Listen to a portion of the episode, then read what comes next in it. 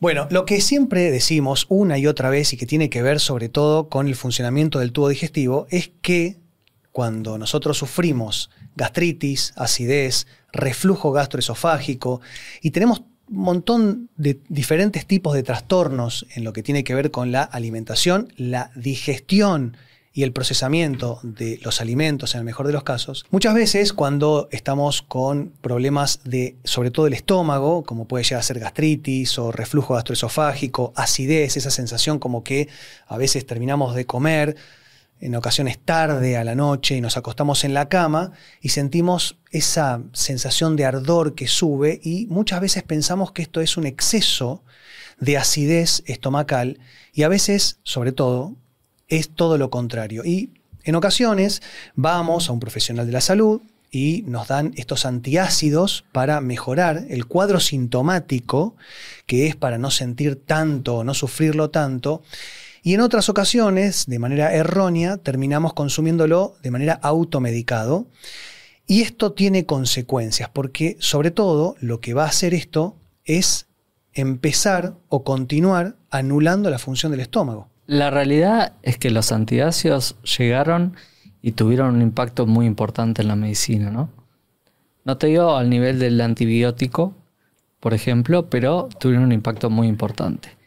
Por ejemplo, antes de los años 90, que es cuando empezaron los primeros antiácidos, la, tasa de mortalidad por la hemorragia digestiva estaba cercana al 15%, o sea, cada vez que un paciente tenía un sangrado, el 15% fallecía eh, y los antiácidos han venido a mejorar mucho, por lo menos eso, hoy ronda el 3% más o menos. Calcula que, digamos, el antiácido tiene indicaciones muy, muy precisas. Y lo más importante quizás es la hemorragia digestiva o el tratamiento de la úlcera. Es verdad lo que decís, que muchas veces se automedica, pero la mayoría de las veces cuando va a un profesional, la mayoría de las veces, no siempre, tiene una indicación precisa para por lo menos comenzar con un antiácido. Ejemplos, eh, una de las cosas importantes que decías, el reflujo. El reflujo, hay pacientes que no duermen de noche por sentir reflujo. Y es verdad lo que decís. No tiene que ver con un aumento de ácido, sino que la válvula, como hablábamos la otra vez, la válvula que se encarga de impedir el retorno o que suba el contenido al esófago, fracasa por varios motivos. Uno de ellos es el mecanismo que se produce por la hernia de hiato, por debilidad de los pilares del diafragma, el estómago tiende a protruir para arriba y eso hace fracasar la válvula que es responsable para que no suba el ácido. Después hay otras cosas también que tienen que ver con las relajaciones transitorias del esfínter que hace que suba ácido y el esófago no está preparado para ese ambiente. Entonces el paciente siente y mucho, y no solo siente, sino que puede tener también cuadros de vía aérea superior y a veces asma, porque lo que sucede es que sube ácido, llega a la vía aérea y el, árbol bronquial reacciona por la llegada de ácido. Entonces hay indicaciones precisas. El tema es que el tema es muy, muy amplio, pero en general debería ser un puente a algún otro tipo de tratamiento. Te voy a dar un ejemplo. el reflujo es una entidad sumamente frecuente. Se puede dar en personas delgadas, pero la mayoría de las veces se da en en pacientes de sobrepeso. Entonces, si uno al paciente lo hace descender por lo menos 4 o 5 kilos, lo primero que desaparece o que disminuye es la grasa intraabdominal. Disminuir 4 o 5 kilos disminuye el 40% del reflujo. Hay medidas puente A, pero es una medicación que es importante ha controlado la hemorragia digestiva, nos permite a aquellos que hacemos endoscopía, que tratamos con pacientes con emergencia, darle estabilidad al coágulo para que el sangrado pare. O sea, es una medicación importante. ¿Qué pasa? Lo que hablamos antes de comenzar. La automedicación quizá sea una de las automedicaciones después de los antiinflamatorios más comunes. Y lo otro es, hay digamos, muchos estudios que hablan de la importancia de la profilaxis en pacientes que van a, recibir antiinflamatorios, que tienen antecedentes importantes, que tienen muchos factores de riesgo de tener alguna complicación Por ejemplo, por el uso de antiinflamatorios o algo muy frecuente es la presencia de Helicobacter pylori, que nosotros rondamos alrededor del 60 o 70% de Helicobacter pylori. Ahora estamos haciendo un estudio prevacional para ver qué, qué, cuál es la, la, prevalencia real del Helicobacter. Ahora, ¿el Helicobacter pylori es algo completamente natural en nosotros, no debería ser un problema, ¿no? ¿Se va en ese sentido? En realidad yo creo que hay que entender cuál es el impacto a largo plazo en, en el equilibrio de flora. Yo creo que la prevalencia es importante como para como un primer paso para entender si realmente es causa o consecuencia, que es lo que vos estás preguntando. Así que me parece buenísimo establecerlo desde ese lugar.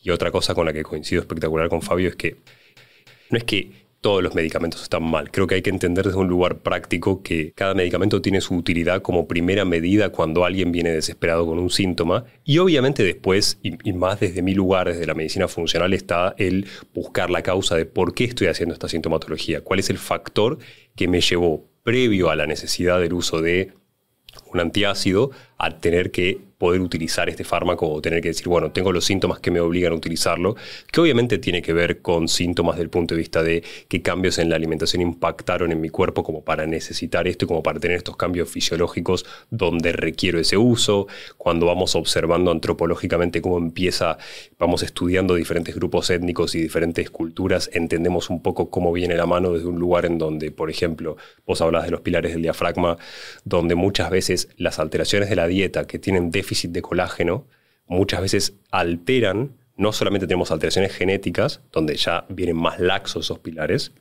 pero también tenemos alteraciones donde una mala alimentación facilita la chance de que vos tengas una hernia de hiato, por ejemplo. Entonces, esos factores son todos factores que terminan impactando en nosotros a nivel sintomático en requerir cada vez más de este tipo de ayudas, este tipo de asistencias, si querés, farmacológicas en primera instancia, que nos obligan a requerir esto. Obviamente, ¿qué te voy a decir? Que el siguiente paso tiene que ver con reparar todos los mecanismos de base que se alteraron en tu cuerpo y que hacen que vos requieras el uso de este antiácido. La herramienta más importante que tiene el estómago es el ácido clorhídrico. Es un medio ambiente interno bien ácido, de un pH de entre 2 y 3. Para que se entienda, el pH cuanto más bajo, más ácido. Y esa acidez no solamente le da la herramienta a este órgano maravilloso de poder seguir procesando a nivel químico y a nivel biomecánico, porque también mastica, el estómago tiene movimiento de masticación también, entre comillas, pero si nosotros generamos una antiacidez, también el hiato, es decir, el cardias, que es la válvula entre el esófago y el estómago, también va a fallar, ¿no? No, en realidad es algo mecánico. ¿Es 100% mecánico? Sí, sí, es mecánico, es mecánico la diferencia de pH no, no, no, modifica, no modifica el reflujo. Sí, hay algo mecánico ahí y lo comprobamos. Nosotros hacemos estudio diario con pH impedanciometría para, para medir cuál es la diferencia de pH y cómo es el movimiento de los líquidos del aire. O sea, es muy amplio, es muy amplio. Imagínate que alguien que siente reflujo o alguien que se pone nervioso empieza a tragar aire, por ejemplo, traga aire, aerofagia. Digamos, el aire que uno expulsa por la cola nunca es el aire que uno traga, ¿no? O sea, eso es un concepto, o sea, el aire que uno traga tiene que salir por arriba por una cuestión de gravedad, sale por arriba. Ese es aire que tragamos. Inevitablemente tenemos un área en la, hipofaringe que está llena de aire. Cada vez que tragamos nosotros, involuntariamente tragamos aire. O sea, si masticas chicle, tragas aire. Si tomas mate, tragas aire. Si comes distraído, tragas aire. hay gente que traga aire por una cuestión nerviosa y también se traga aire cuando se tiene reflujo. Cuando se tiene reflujo, la gente traga aire como para como un alivio. Eso termina siendo contraproducente porque el hecho de tragar aire va a terminar generando más reflujo por el erupto y el erupto también genera más reflujo. Pero bueno, es muy largo el tema. Eh, entonces, a lo que iba es que no, no es por una diferencia de pH, y ahora vamos a hablar la diferencia de pH, porque el pH es muy importante eh, en, otros, eh, digamos, en, otros procesos importantes que tienen que ver con la digestión, por ejemplo. El Helicobacter pylori también, cuanto menor acidez haya, más va a descender hasta las paredes del estómago y va a empezar a alterar la mucosa gástrica. Eso también, cuanto más acidez, podemos convivir. De hecho, muchísima, no sé, realmente no tengo específicamente qué porcentaje de la población tiene Helicobacter pylori positivos y no es sintomático. Sí, sí, es verdad. Digamos, el Helicobacter pylori no es un problema para nosotros. Sí es en otros países. Por ejemplo, Chile, ¿por qué?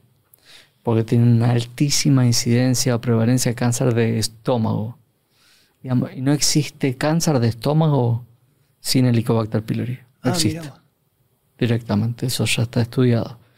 Entonces, y, y otra es el, el linfoma MALT. ¿no? Digamos, hoy el linfoma MALT, el tratamiento inicial del linfoma MALT en estómago es la erradicación del Helicobacter pylori. ¿Qué genera el Helicobacter pylori? Específicamente, más allá de que se atornilla a la pared Mm. del estómago. A ver, en general lo, que- lo que va a formar primero es un grado de inflamación a nivel de la mucosa gástrica.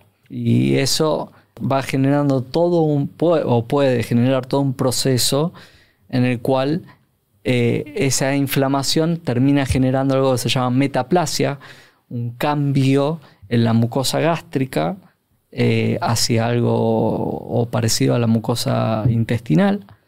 Y eso puede distorsionarse en algo que se llama displasia y después eh, desencadena le- la gastritis atrófica, la disminución de, la, de, la- de las glándulas y eso ya es una condición que puede llevar claramente a, o condicionar el cáncer gástrico. Bueno, más allá de todas las patologías y toda la sintomatología que nos va a provocar una disfunción del estómago, todo esto en gran parte va a tener que ver con la alimentación en primerísimo lugar, es decir, cuanto mejor alimentación, mejor vamos a estar y viceversa. Tenemos que movernos, como siempre decimos, no existe ninguna persona sedentaria sana, tiene que ver con el estrés, el descanso, cómo manejemos nosotros nuestros problemas, tanto personales, sentimentales como laborales.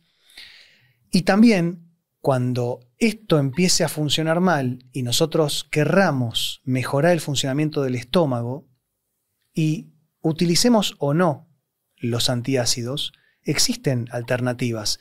La betaína es una gran herramienta, ¿no? Por ejemplo. Bueno, la betaína con ácido clorhídrico es, es una herramienta. Yo creo que igual lo que la gente tiene que entender es que tanto como un antiácido es un fármaco puente para que vos hagas las cosas mejor, para que salgas del síntoma hoy, pero te pongas las pilas para hacer las cosas que vos tenés que hacer para estar más sano, la betaína con ácido clorhídrico en general vienen juntas. eh, Básicamente también cumple la misma función. Cumple una función donde el efecto va a ser menor, pero obviamente vas a tener menos efectos adversos, pero tiene su contraprestación. ¿Cuál es? Que la gente tiene que entender que los problemas enzimáticos, los problemas de pH, los problemas que hacen alteraciones digestivas, en realidad eh, son previos, no tienen que ver con la toma de un suplemento. Vos deberías utópicamente no necesitar ningún tipo de suplemento y deberías poder cumplir tu función digestiva de manera correcta. ¿Qué nos pasa hoy? Nos pasa que no tenemos la capacidad enzimática para digerir los alimentos que consumimos porque estamos perdiendo capacidad enzimática por un lado, porque estamos perdiendo el medio que es necesario para que esa capacidad enzimática funcione correctamente. Y obviamente, como decían ustedes, con respecto al pH del estómago, también cuando alteramos el pH, pero en este caso perdiendo acidez, o sea, aumentando nuestro pH y disminuyendo el, el potencial de acidez, también nos encontramos con una necesidad enzimática mayor en el tubo digestivo. Por eso, esto nos, por eso nos brinda una ayuda tan importante la betaína con el ácido clorhídrico.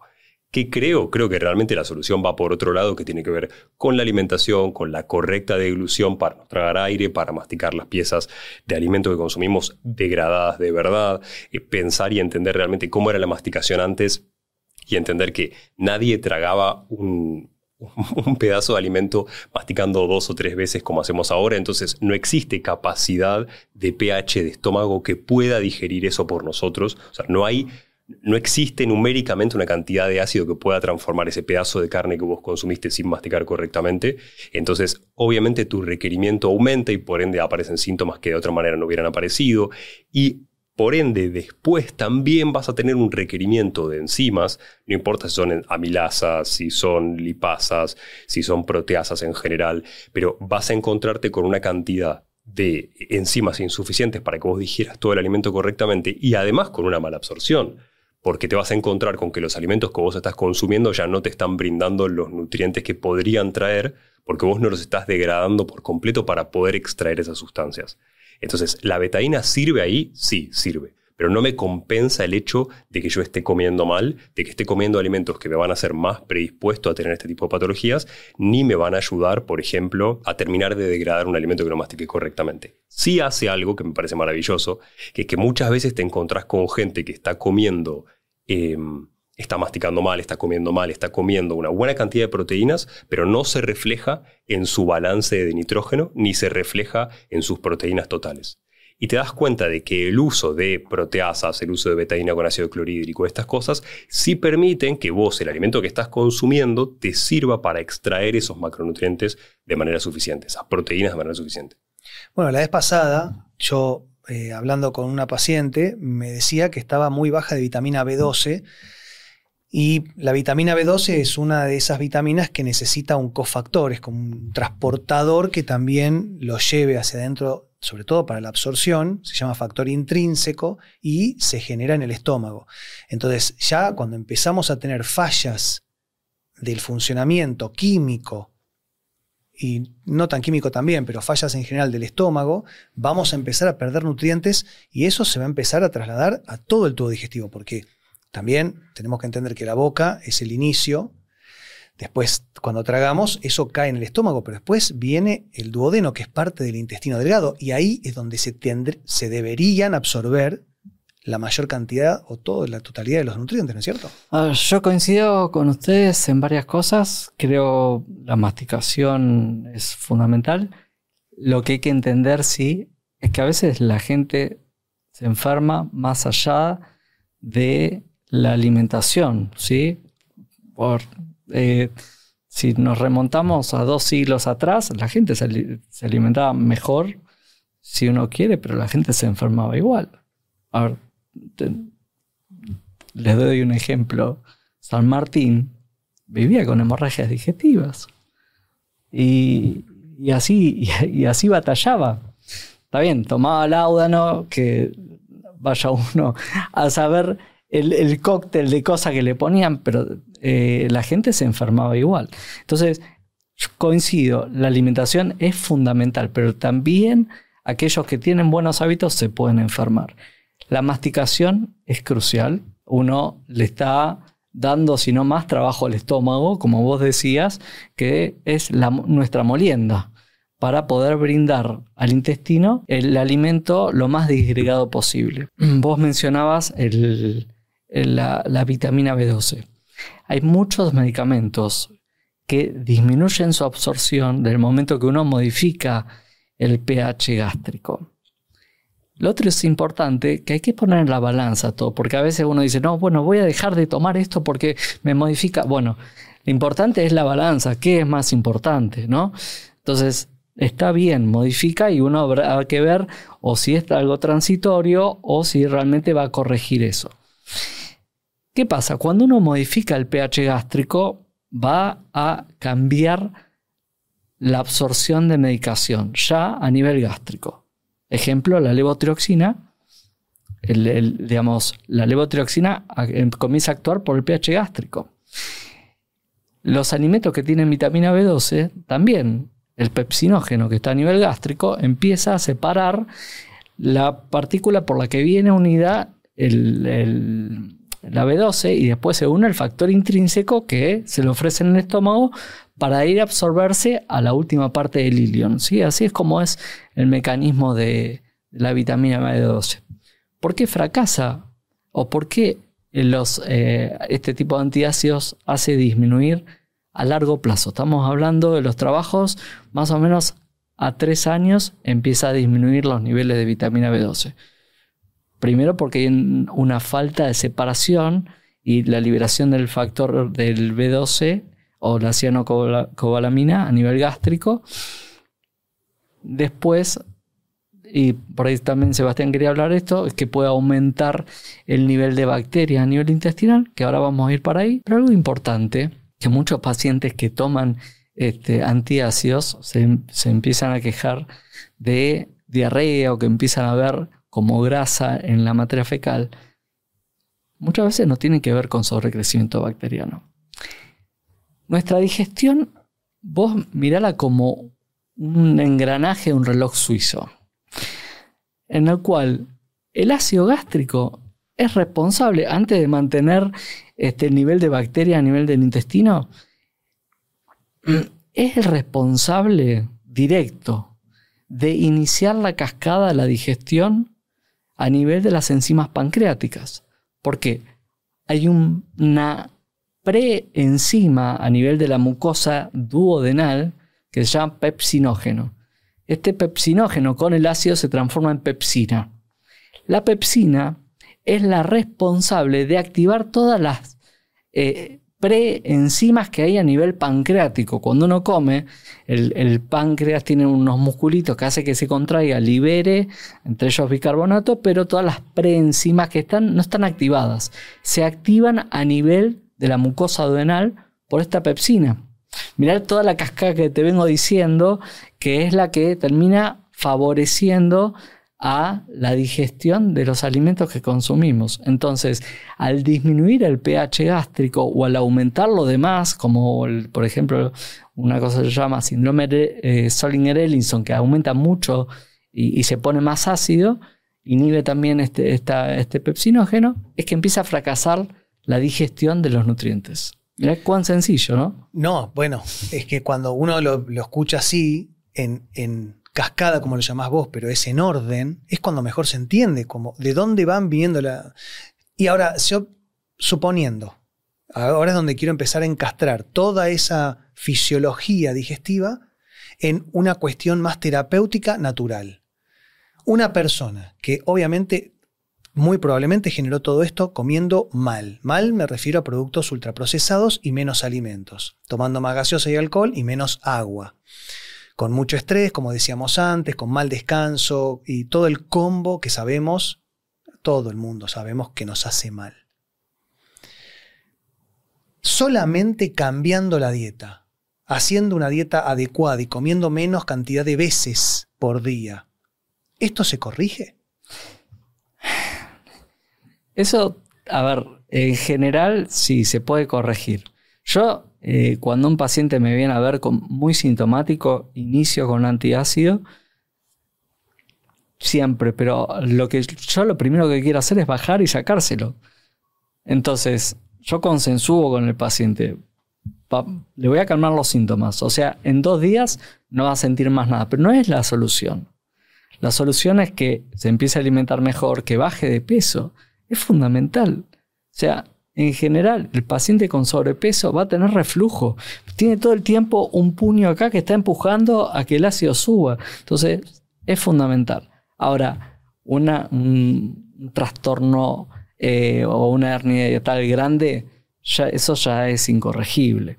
O uno lo resuelve quirúrgicamente si el paciente tiene síntomas o va a tener que seguir tomando antiácidos lo va a tratar de llevar la menor dosis posible y va negociando con el paciente, bueno, vamos a ver día por medio qué pasa si con eso estás sin síntoma o con síntomas, pero eso, a ver, es en el día a día. Y uno siempre lo que tiene que tratar de hacer es llevarlo a la menor dosis posible y en lo posible sacarlo, muchas veces acomodando la medicación. El horario es fundamental, lo vos mencionabas, uno no puede ir a acostarse habiendo terminado de comer.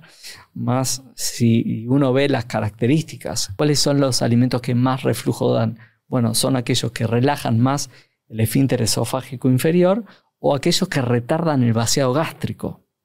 Si yo te digo, por ejemplo, el ajo, lo que hace es relajar completamente la musculatura gástrica y hace como lo que nosotros llamamos una gastroparesia, una parálisis gástrica y durante muchas horas ese paciente tiene reflujo.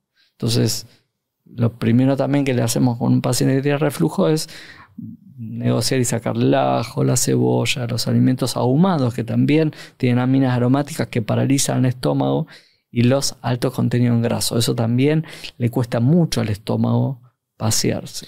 Ahora, estoy en una dicotomía, porque el ajo y la cebolla, los dos que dijiste, sobre, pero sobre todo el ajo, tiene muchos beneficios a nivel eh, fisiológico, metabólico en nuestro cuerpo. ¿Cómo hacemos para negociar ahí? Para mí no es una cuestión de negociar, es una cuestión en la que sí coincido con Fabio en entender lo siguiente y me parece que es válido para todo el mundo, que es que hagas las cosas bien desde un punto de vista de un área que vos consideres que puede ser alimentación, puede ser ejercicio, puede ser lo que quieras, que tengas buenos hábitos. Como vos decías, hay hábitos que todo el mundo sabe que están mal. Que vos tengas buenos hábitos no te garantiza nunca que vos estés sano y que no vayas a tener problemas. Para mí lo que hace es reducir la probabilidad estadística de que vos tengas algo. Entonces, reparar todas las cosas que vos tenés que reparar a nivel de alimentación, a nivel de hábitos, si querés hábitos a nivel digestivo también, lo que hacen es reducir las chances de que vos requieras algún tipo de medida, no importa si es suplementación o fármaco, y también lo que hacen es reducir la chance de una enfermedad.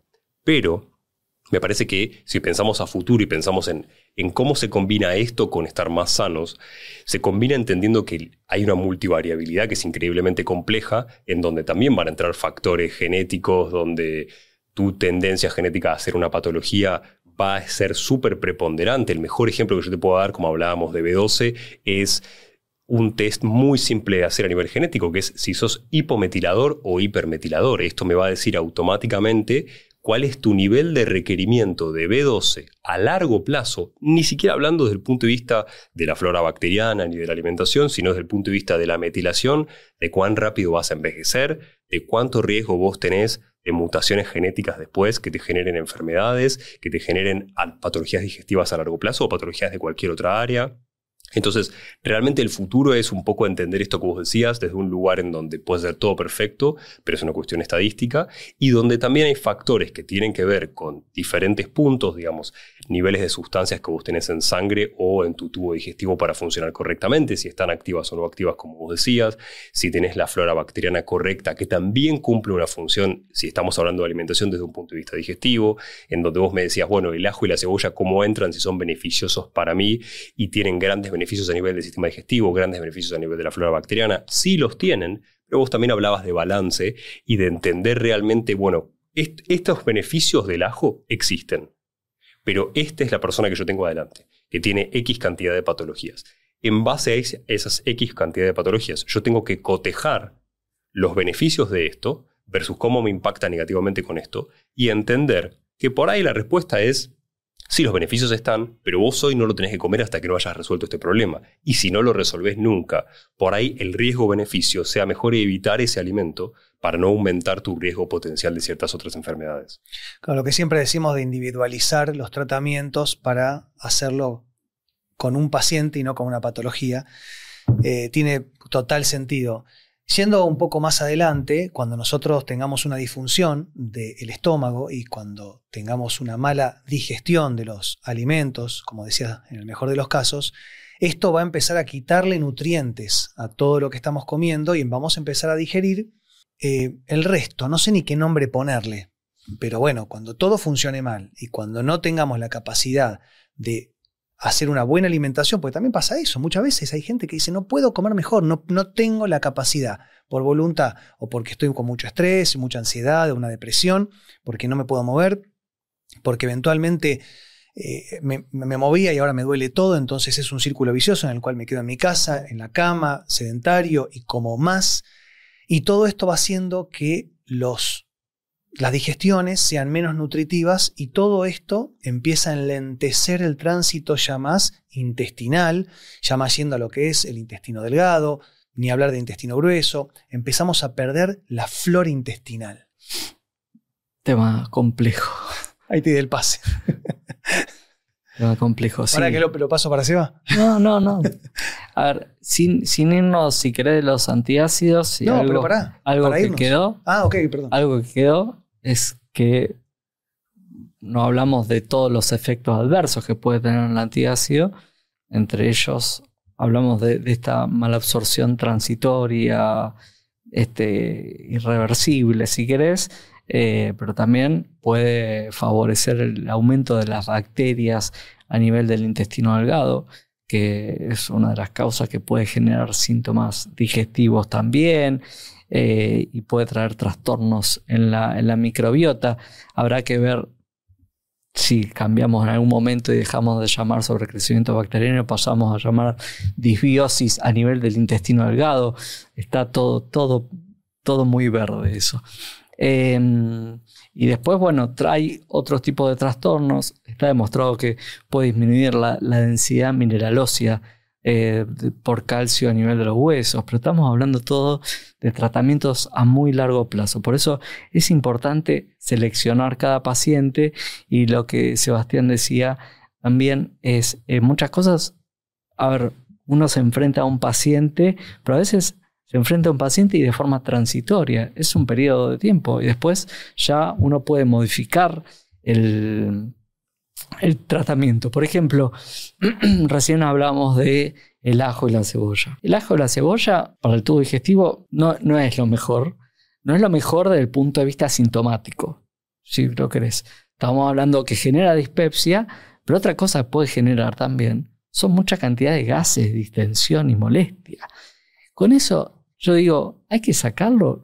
La verdad que no deberíamos sacarlo porque justamente es, después no sabemos qué es primero el huevo o la gallina, porque el hecho de disminuir los prebióticos que tiene la cebolla, por ejemplo, termina generando un trastorno en la flora intestinal que vos mencionabas recién.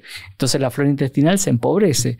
La cebolla tiene uno de los prebióticos más importantes. Entonces hay que poner toda la balanza y no no hay que ser tan tasativo a veces, esto así, no, esto hay que evitarlo. Entonces, es muy personalizado cada paciente y en situaciones determinadas. Bueno, siendo entonces más abajo, cuando obviamente los, eh, el, funcionamiento gástrico esté fallando, van a empezar a fallar sobre todo todo lo que tiene que ver con los nutrientes y las herramientas que le va a dar el estómago las herramientas que le da el estómago al intestino para continuar cumpliendo su función.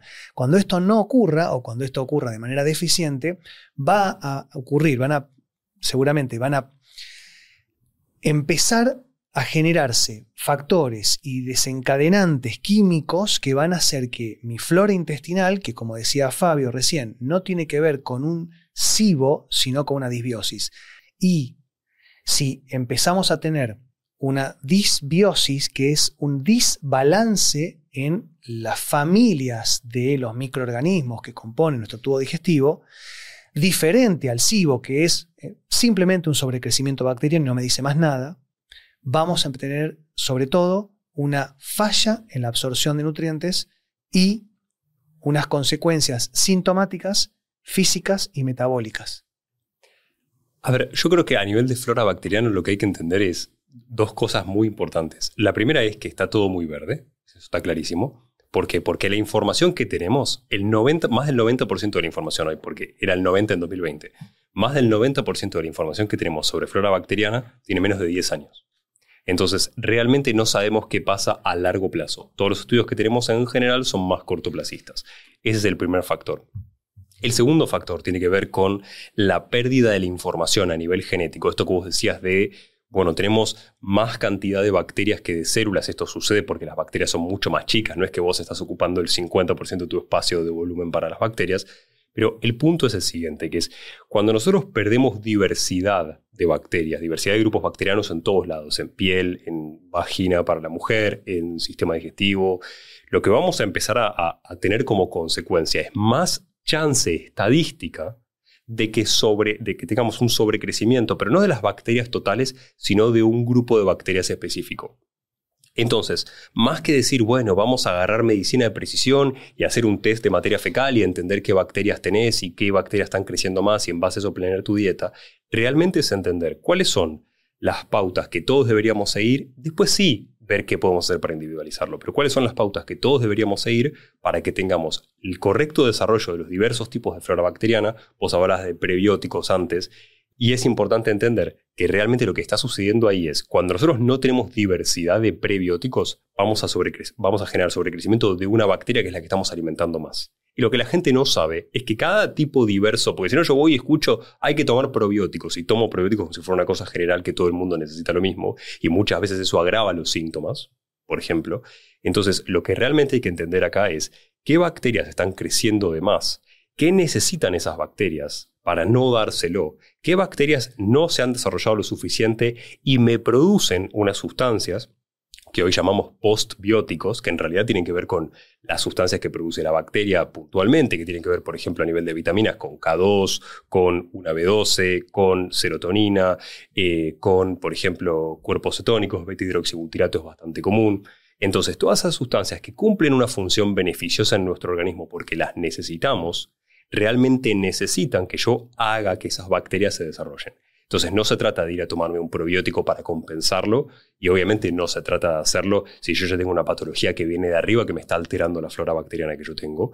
Lo que se trata acá es de entender cuáles son las alteraciones dentro de la alimentación por un lado, pero también dentro del hábitat que tienen esas bacterias en mi sistema digestivo, que llevaron a que yo tenga este crecimiento excesivo de una bacteria y una disminución de esta otra. Y en SIBO, lo que es importante entender realmente es que obviamente, como vos decías, depende de una, una, circunstancia ambiental, no depende específicamente de las bacterias que yo tengo. Entonces, la solución siempre va a ser, por lo menos desde mi punto de vista, individualizada, por un lado, para entender cuál es la circunstancia que está generando eso, más allá de si es una alteración del pH, si es otra. Pero además de eso, lo que necesitamos es entender cómo eh, corregir medioambientalmente nuestro sistema digestivo para que todas las cosas que tienen que suceder sucedan, para que se activen las enzimas digestivas, para que yo pueda digerir los alimentos correctamente, para que mis bacterias, y sobre todo las bacterias que yo quiero que se desarrollen más, eh, puedan lograrlo. Y entender también que hay ciertas pautas que ya se van normalizando, que nos van, nos van dando un parámetro por ejemplo, el, tema de los bacterioides y los firmicutes, que son como dos grandes grupos diferentes de bacterias, donde si yo tengo un desbalance para un lado, tengo más chance de hacer patologías similares al colon irritable, y si tengo más derivación para el otro, tengo más chance de tener sobrepeso. Entonces, entender todo esto desde un lugar medioambiental donde hay algo que está sucediendo, que está fallando en tu sistema digestivo, por el cual vos haces inflamación, por el cual vos haces síntomas de mala absorción intestinal, por el cual vos haces, no sé, dificultad para extraer un nutriente correctamente, es importante. Lo importante es, reparar eso primero. Y después decir, bueno, ¿con qué nos vamos a quedar? Y mientras tanto, hay algo que, que coincido mucho con Fabio, que es, mientras hacemos ese proceso, existe un malabarismo que hay que hacer necesariamente con qué alimento yo puedo tolerar. Por ejemplo, el mejor ejemplo de esto es FODMAP es la dieta FODMAP. Cuando alguien tiene una intolerancia a los FODMAP, que básicamente son fibras, ¿sí? fructo, oligo, sacario, todas esas familias, lo que nos vamos encontrando es con que no es que esos alimentos per se sean dañinos. No es que yo no pueda comer los alimentos que tienen FODMAP y que sean perjudiciales para la salud. Al contrario, son, son beneficiosos. Exacto. Pero ¿qué es lo que le está sucediendo a esa persona? Y por eso es importante la individualización. Lo que le está sucediendo a esa persona es que tiene alterada su flora y por ende tiene alterada la sintomatología que hace porque está haciendo desarrollo excesivo de las bacterias que se alimentan de esos prebióticos, entonces genera sintomatología. Entonces fíjate cómo algo que es beneficioso en una circunstancia más o menos genérica, como los prebióticos, te puede impactar negativamente en esta circunstancia y requiere que vos hagas una limpieza e incluso hay situaciones de SIBO y de FODMAP muy graves donde está indicado el uso de antibióticos. Entonces, realmente lo que hay que hacer acá es entender cómo ese malabarismo de multivariables altera nuestra salud a largo plazo y altera nuestra flora a largo plazo. En realidad eh, es así, digamos, los FODMAPs son los alimentos de las bacterias y cuanto más variada sea la dieta y rica en, estos prebióticos es que uno tiene la flora intestinal más variada. Ahora estamos hablando y son, o sea, son estudios que son estudios poblacionales porque es muy difícil individualizar. O sea, sería una, una solución para la medicina poder individualizar y tener un examen de materia fecal y decirle, bueno, primero está fallando esto en la alimentación y le puede predisponer a tener un Parkinson el día de mañana. Entonces, sería sensacional. Creo que alguna vez podemos llegar. La inteligencia artificial probablemente nos ayude a recopilar mayor cantidad de datos, con mucha cantidad de datos y poder volcar esto y algún día poder decir, bueno, eh, la acumulación de proteína va a hacer es que hay una disbiosis y esto va a predisponer después a, a mar de Parkinson, por ejemplo. Entonces, eh, los prebióticos, más allá, y otra vez, que en situaciones, a mí, la mayor frecuencia de mi consulta, ¿cuál es? Distensión abdominal, alternancia ritmo vocatorio, gases, ¿qué es lo primero que hacemos? Es disminuir los prebióticos, pero disminuirlo de forma muy transitoria.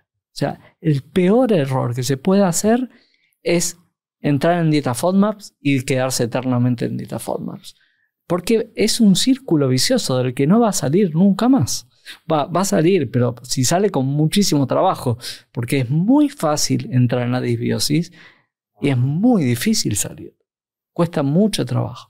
Entonces, lo primero que hay que hacer es hacer una dieta hipofermentativa, pero dos, tres semanas, nada más.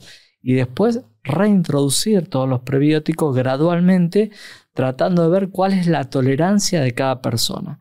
Yo he escuchado a Sebastián antes que nos han disminuido las enzimas digestivas. Probablemente sea verdad y eh, todo lo, hay muchas enzimas que se llaman disacaridasas que se encuentran en la parte más superficial del intestino. Pero ¿qué pasa? También nos alimentamos distintos y muchos alimentos hoy sabemos que tienen los que se llaman antinutrientes, que son sustancias que no permiten que se digiera bien el alimento. Una vez que esto sucede también llega más cantidad de azúcares al colon y ahí también vienen muchos síntomas. Entonces, es por eso decimos que no es blanco y negro, es tenemos que navegar en el gris permanentemente, por lo menos ahora, si vamos descubriendo cuáles son las mejores bacterias, las que más nos protegen. Yo soy, a mí me encanta la Kermansia, que es una bacteria estupenda, que espero la hora que haya probióticos para, sí, se está investigando, pero que ya estén disponibles. Ya están en la venta. ¿En serio? ¿A Kermansia? Sí, en España. Para la gente que no sabe, la Kermansia lo que hace es estimular la producción de moco en la mucosidad intestinal, entonces termina, termina generando un efecto protector sobre tu mucosidad intestinal.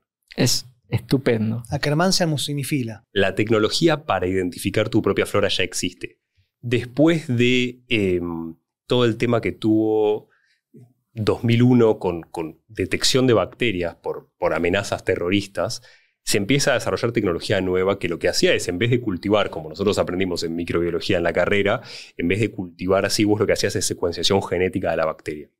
Entonces lo que hoy existe realmente son empresas que hacen en base a tu muestra de materia fecal, secuenciación genética. No por inteligencia artificial, porque tampoco le puedes dar rienda suelta cuando es algo de salud, pero por machine learning hacen secuenciación genética de toda la información de millones y millones y millones de copias de, base de, bases eh, de ADN bacteriano, de ADN de tus células de la mucosa, de todo lo que se encuentra en esa materia fecal.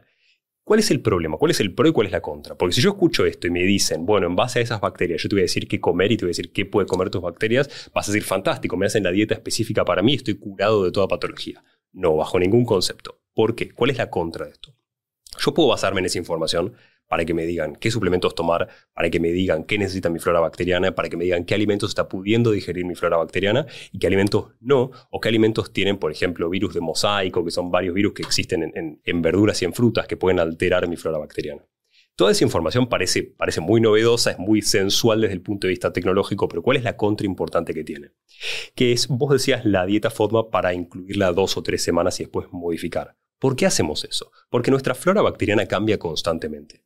Entonces, si yo me baso en la información de una secuenciación genética súper específica para mí, que tardó dos meses en hacerse, ya no es representativa de lo que hay dentro mío. Entonces, en horas. En horas. En horas.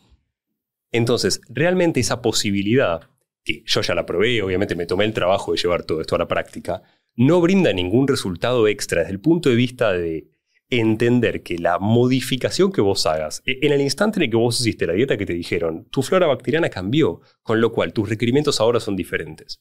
Entonces es mucho más práctico pensarlo desde un punto de vista de qué es lo que yo necesito día a día, si querés a nivel nutricional, que es algo que se va a mantener más en el tiempo, una B12 que dura 2, 3 años la reserva, entenderlo por ese lado, antes que entenderlo por un lugar de modifico mi dieta en base a la flora bacteriana y sobre todo en base a estas tecnologías que hoy están como en marketing están planteadas como de punta y realmente a nivel crónico no le hacen la diferencia a la calidad de vida del paciente. Y si podemos decir que la flora intestinal cambia en segundos, en horas, a partir de un cambio de alimentación. En un momento de estrés fuerte ya te modificado porque destruiste bacterias beneficiosas. Absolutamente.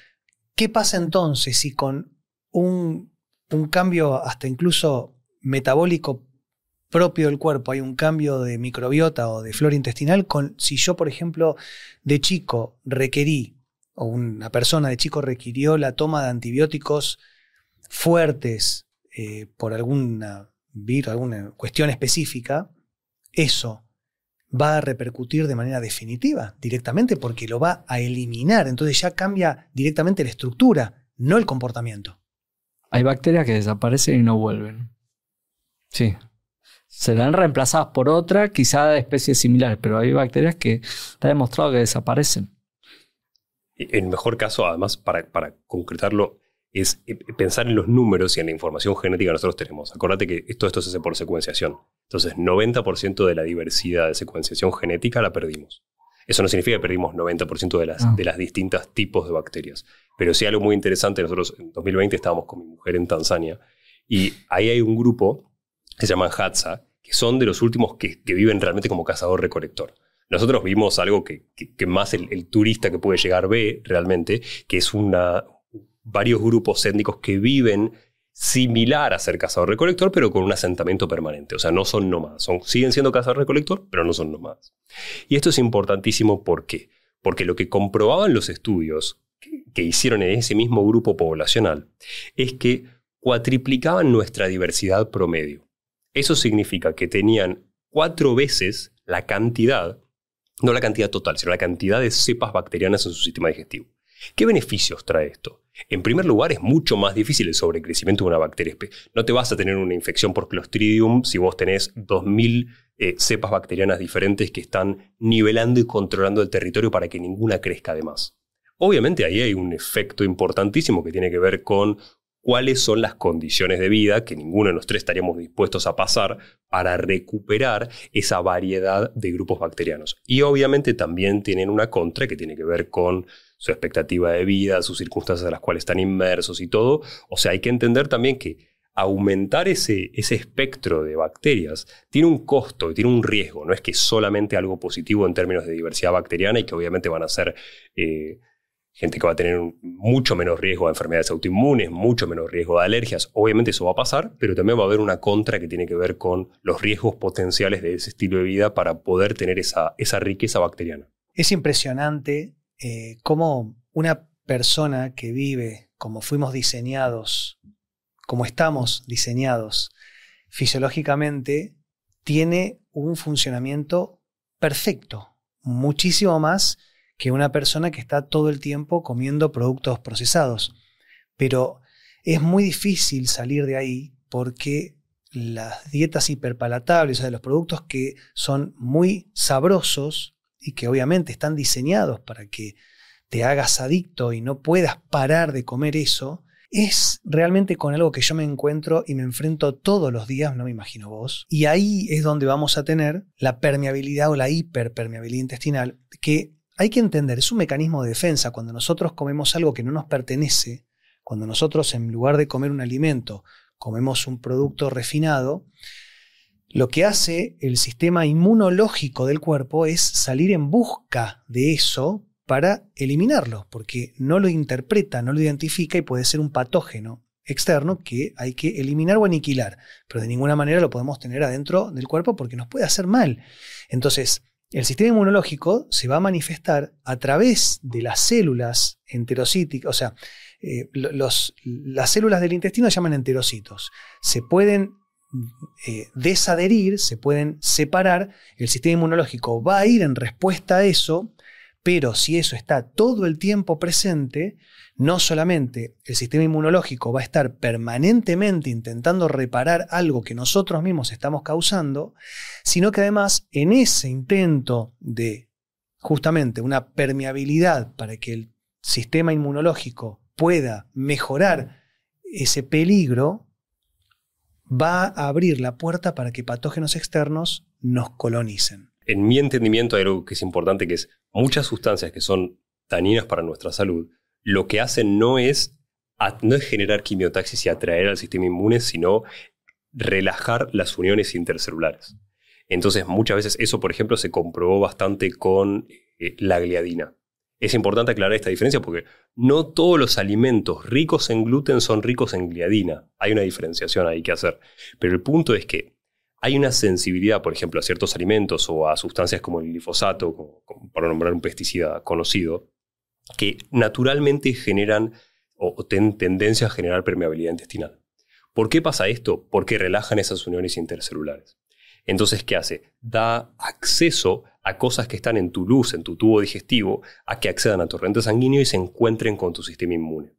Eso es importante ¿por qué? Porque vos hablabas de la permeabilidad intestinal y cómo cambia eh, hora tras hora, en realidad, también después de un alimento. Y eso es una realidad que ya se ha comprobado. Hay, varios estudios muy interesantes de un doctor italiano que se llama Fasano, que estudió muchísimo.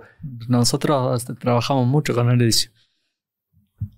por enfermedad, por este, enfermedad celíaca, mucho. Digamos, eh, él tiene un grupo de 20 personas que trabajan permanentemente detrás de esto. Eh, hicimos cursos de enfermedad celíaca y vino en varias oportunidades a congresos.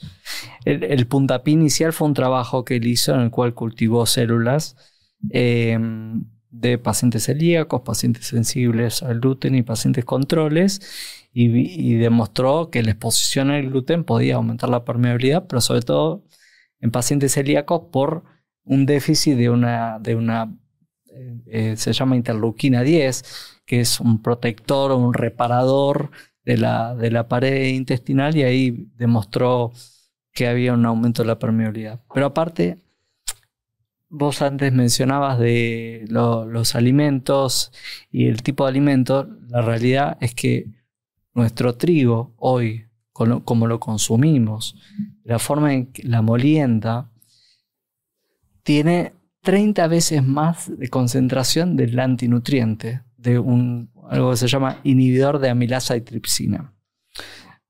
Hay un trabajo muy interesante en 2020 donde expusieron la mucosa duodenal previo, le, hicieron biopsia y posterior a la exposición de gluten, de estos ATI o inhibidores de amilasa y tripsina y otro tipo de alimentos, y aumentaba los espacios intercelulares, sobre todo aquellos pacientes no celíacos, los ATI, que parecen ser estos ATI responsables de muchos síntomas, sobre todo en aquellos pacientes que consumen harina y, no quiero hablar de gluten, quiero hablar de harina, consumen harina y se sienten mal, pero no se sienten mal solo desde el punto de vista digestivo, se sienten mal de manera generalizada. Se cansan, les duele el cuerpo, les cuesta pensar, em, cefaleas, manifestaciones a nivel de la piel. Entonces, y ahí es importante, y lo que insisto siempre, por una de las cuestiones que estoy en redes sociales, está bien que la gente quieran modificar sus hábitos y mejorarlos. Pero previo, tienen que saber y descartar algunas enfermedades. ¿Por qué? Si es un paciente celíaco y dice, no, yo escuché que el gluten es el veneno y lo tengo que dejar. Probablemente la dieta no la haga bien. Probablemente la dieta no la haga bien, porque es muy difícil hacer una dieta apta celíaca. Es muy difícil. Solo el paciente celíaco, pobrecito, lo torturamos en el consultorio porque te digo, estás incorporando gluten. No, doctor, estás incorporando gluten. Me lo dice el laboratorio. Y paciente que no consume nada. O sea, el gluten está en todas partes. Por eso no, a mí me gusta diferenciar lo que es el trigo de lo que es el gluten porque son completamente diferentes. El gluten está en todos lados. No existe ningún, lo que te había comentado la otra vez, no existe ningún producto manufacturado que no tenga una traza de gluten. No, no, no hay. No hay. El paciente celíaco, para que te des una idea, tiene permitido hasta 10 partes por millón de gluten al día. Con eso no modifica el sistema inmunológico. Los voy a poner a pensar. A ver, la permeabilidad intestinal se modifica minuto a minuto. Es algo inevitable. Es la manifestación de muchas cosas fisiológicas y no fisiológicas y patológicas. Y algo que condicionamos a veces nosotros con algún alimento basura. Ahora, hay situaciones fisiológicas. Por ejemplo, el embarazo aumenta la permeabilidad, el estrés te aumenta la permeabilidad, el deporte te aumenta la permeabilidad, la fiebre te, aumenta la permeabilidad. Ahora, es diferente la permeabilidad a nivel del intestino delgado y la permeabilidad en el colon, por ejemplo. ¿Es la misma? No. Probablemente haya más factores inmunológicos a nivel de la permeabilidad del intestino delgado y a nivel de la permeabilidad del colon esté más relacionado con desbalance en la flora intestinal. También un, un SIBO, un sobrecrecimiento puede aumentar la permeabilidad a nivel del intestino delgado, pero en general parecería estar más relacionado con todo lo fisiológico, probablemente aumente a todo nivel y el estrés también, y pero el mecanismo por el cual la actividad física, si es por el calor, no se desconoce. Entonces, eh, eso por un lado. Por otro lado, algo que decía Sebastián es eh, mucha gente quiere tomar un probiótico para mejorar. El probiótico o los suplementos es la frutilla del postre. Obvio. O sea, si vos no arrancas de una alimentación saludable, un patrón, un patrón dietario, como se dice ahora, saludable, actividad física regular, evitar hábitos como el tabaco y el alcohol, manejo del estrés. No podemos empezar por revestir la pared si no hicimos los cimientos. Entonces, es fundamental. Y yo, y algo que, uno piensa siempre, todas las intervenciones que uno puede hacer, intervención en, en, la medicina decimos algún factor que modifica o algún tratamiento, alguna respuesta. Todas las intervenciones que uno puede hacer desde el punto de vista dietario. Yo te, te voy a dar el ejemplo te digo, los arándanos son buenísimos. Los arándanos tienen antioxidantes, tienen eh, polifenol, lo que vos quieras. Son buenísimos, te van a hacer bien.